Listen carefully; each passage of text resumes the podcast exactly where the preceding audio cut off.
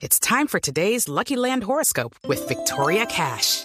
Life's gotten mundane, so shake up the daily routine and be adventurous with a trip to Lucky Land. You know what they say. Your chance to win starts with a spin.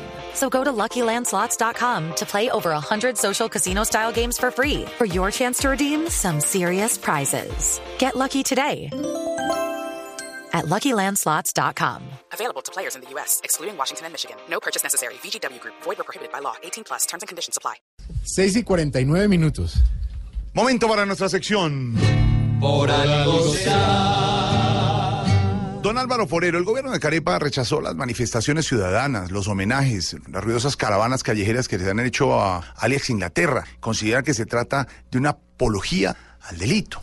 ¿En qué país vivimos, Álvaro, donde se le hacen homenajes a un criminal, homenajes de esta manera? Por ese incidente de Carepa es una vergüenza, pero la verdad es que ya estamos acostumbrados, ya nadie se extraña de que eso pase. Desde que Pablo Escobar generaba semejante apoyo popular por el hecho de que ponían unas canchas de fútbol en los barrios. Ese concepto del criminal aceptado socialmente porque la gente considera que lo beneficia más que el propio Estado, pues es un parte de una característica de la cultura colombiana que puede definirse como una cultura de la, ilegalidad, que está muy metida en la, en la mente de los colombianos. Ahora que se está hablando tanto de la corrupción, la gente tiende a rasgarse las vestiduras porque se está destapando la corrupción en la política en la justicia, pero es que eso ha existido desde siempre. Ahí es que aplaudir que ahora se está destapando, pero sobre todo está extendida por toda la sociedad. Pretender que eso es un problema exclusivo de los políticos o de los jueces es una mentira. La economía colombiana tiene una base de ilegalidad profunda. Hay sectores que si les quitan la, la porción de ilegalidad en materia de impuestos, en materia de contrabando, etcétera, pues dejan de ser rentables. Entonces, esa cultura está muy arraigada, muy disimulada. Hemos aprendido los colombianos a, taparla, pero está muy arraigada. Obviamente el caso de Carepa eh, es un extremo, pero eh, se parece un poco a lo que pasa con los ciudadanos que venden el voto o que votan por los políticos corruptos. Saben que son corruptos, saben que le hacen daño a la sociedad, pero en la medida en que les dé algo a ellos, una beca, eh, la carretera, lo que sea, no les importa. Es el concepto de que robar está bien siempre y cuando sea para uno y que la ilegalidad está bien siempre y cuando lo beneficia a uno. Y siempre está la disculpa de que es que no pago impuestos porque lo roban, entonces pues la gente roba antes de que lo roben. Es un círculo vicioso de una sociedad que, que le da eh, beneficios de duda a la ilegalidad es culpa y consecuencia a la vez de, un tema de debilidad del Estado. El Estado en Colombia es muy débil para asegurar que estas cosas no pasen, para reprimir a los ilegales, pero eso en parte es porque